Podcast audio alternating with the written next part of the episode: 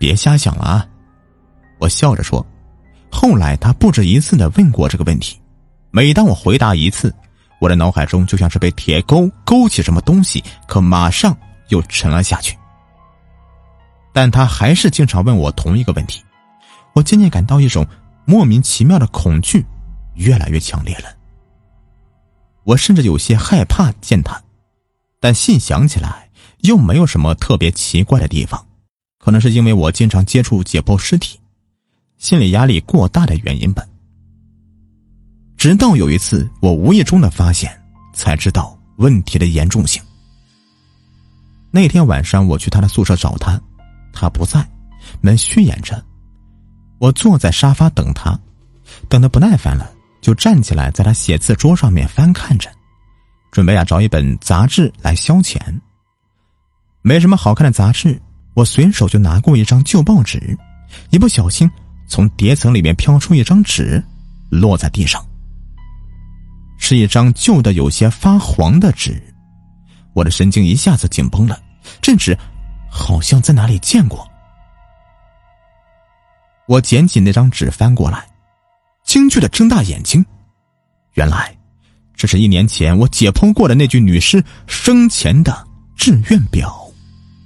在尸体移到解剖室之前，我曾经在上面签过字的。没错，我的签名还在上面。可他怎么会出现在这里呢？我有点慌乱了，急忙打开旧的《泰山周报》这个报纸一看，在社会这个栏目里，赫然就是。白领小丽为何自杀的社会新闻。报纸的日期正是我解剖尸体的那天。我好像是掉进了冰窖里，阵阵发冷，感到这个房间突然有一种说不出来的阴森恐怖感。回忆慢慢的涌上心头。现在开始吧，我说着，示意学生们把注意力集中到解剖示范台来。四周鸦雀无声。我从盘中取出解剖刀，抵在他的咽喉。白的塑胶手套跟女士的皮肤相应，白的令人窒息。他的尸体仍旧是有点柔软，皮肤保持着弹性，这感觉跟我以往接触的尸体根本就不同啊！不知怎么的，我的解剖刀竟然迟迟的没有滑下去。甚至心中浮现出一个可怕的念头：也许他还没死。但是很快的，我就为我的想法感到可笑了。可能是这个女孩死的太可惜了，所以我才会有这样的错觉。这时候，我听到过道里面传来清晰的脚步声，是高跟鞋的声音，一步一步的朝这里走过来。我一时不知道该怎么办为好，只好硬着头皮等着。他的出现，那脚步声到了门口，忽然就停住了。我没有看到他，但我仿佛感应到他就在门外盯着我。我的脚有点发软，却不敢动弹。不一会儿，高跟鞋的声音又响了起来，越来越远，终于消失不见了。趁这个机会，我发疯似的往家跑。冷静了几个小时，我脑中急速的旋转，怎么可能会这样？也许他只是那个女孩的同学或同事，或者说是好朋友也说不定呢。那么，保留这个东西也不奇怪。还有，那一串脚步声也许只是楼下传来的，一切只是我的神经太过敏感了。我的心里稍稍的安定了一点，打手机给他，希望能弄个水落石出。手机没有接听，我拼命的打，可是都是忙音。他越是不接，我就越感到恐惧。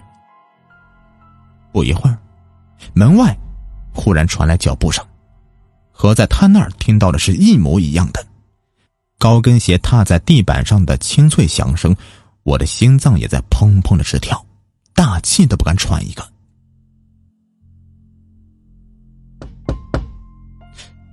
有人在敲门，真的是他，他来找我了。我踌躇再三，终于说服自己打开了门。是你，我说道，喉咙有点发涩。是我。他说着，晚上我去找过你，你不在。我后退几步说道：“我出去办点事儿了，回来时发现你来过。”他说着：“呃，是吗？你干嘛老是打我手机啊？”他说着：“我我我是怕你出事儿。”哼，今天晚上我住你这里好不好？我想让他走，可又说不出来。我们认识这么久了，可他从来都没有让我碰过他的身体。我心想，也许真的是我多疑了。他的相貌与那个女孩毫无相似之处，又怎么会有关系呢？我先去冲个澡啊。他说着就朝浴室走去。好吧。我让到一旁，我坐在客厅里，听见里面有冲水的声音，心里忐忑不安，但是总劝说自己不要去想那些怪事儿，也许只是巧合罢了。不一会儿，他穿着睡衣走了出来，坐在我对面的沙发上。我们相对无言。我来帮你按摩吧，他笑着走到我的背后。拿捏我的背部，你说，解剖刀划过时，身体会不会疼呢？他突然问道。我一下子从沙发上面跳起来，喊道：“你，你到底是谁？”但颈部一痛，像被重物击中，就已经失去了知觉。醒来的时候，我疼痛欲裂，发现自己的手脚被绑住了。我看到他站在我面前，愤怒的看着我，那眼神，我想起来了，那眼神跟那具尸体是一模一样的。你你你是？我不可抑制的恐惧起来，可挣扎毫无作用。我发觉他的脸部正在变化，缓慢的变化着，眼睛、鼻子、嘴巴都在移位。不一会儿，令人恐惧的一张脸。就出现在我的面前，是他，那个一年前的那个女尸。你说，解剖刀划过时，身体会不会觉得疼呢？他再一次的厉声问我，也也，也许会吧。我颤抖着说道。他慢慢的解开睡衣，我从来没有感到如此的恶心过。他的身体。从颈部到腹部，只剩一个空壳，早已没有了内脏，露出红红的体腔。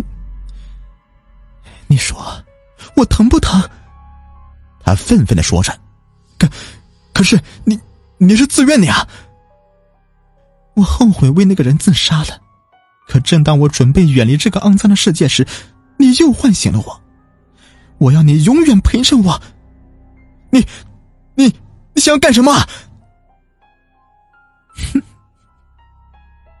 他僵硬的笑了起来，从睡衣口袋里面掏出一把明晃晃的解剖刀，在我面前晃动，然后抵中我的颈窝。我要让你知道被解剖的痛苦。他森森的说着：“不要，不要！你是死的，我是活的呀！”喉咙一阵刺痛，我仿佛被活剥了一般的疼痛，惨叫着坐了起来。我发现我的全身像是在大水中浸泡过一样，月光透过窗户照在我的脸上。他，并没有在房间里，难道昨天晚上一直在做梦吗？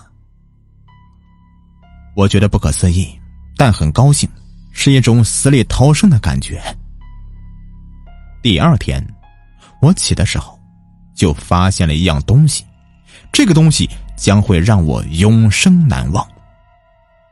在床边的地下，居然有一把解剖刀，一把锋利的、闪着寒芒的解剖刀。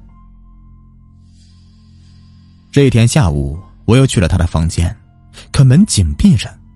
邻居的老太太告诉我，自从那个女人自杀之后，这个房间就一直没有人租过。从此以后，我不敢再碰任何的尸体，甚至不敢再去医学院里面待下去了，只有改行做了品经。所以后来我离开泰山去了济南。可那晚的事到底是不是真实发生过的？直到今天，我仍旧没有找到答案。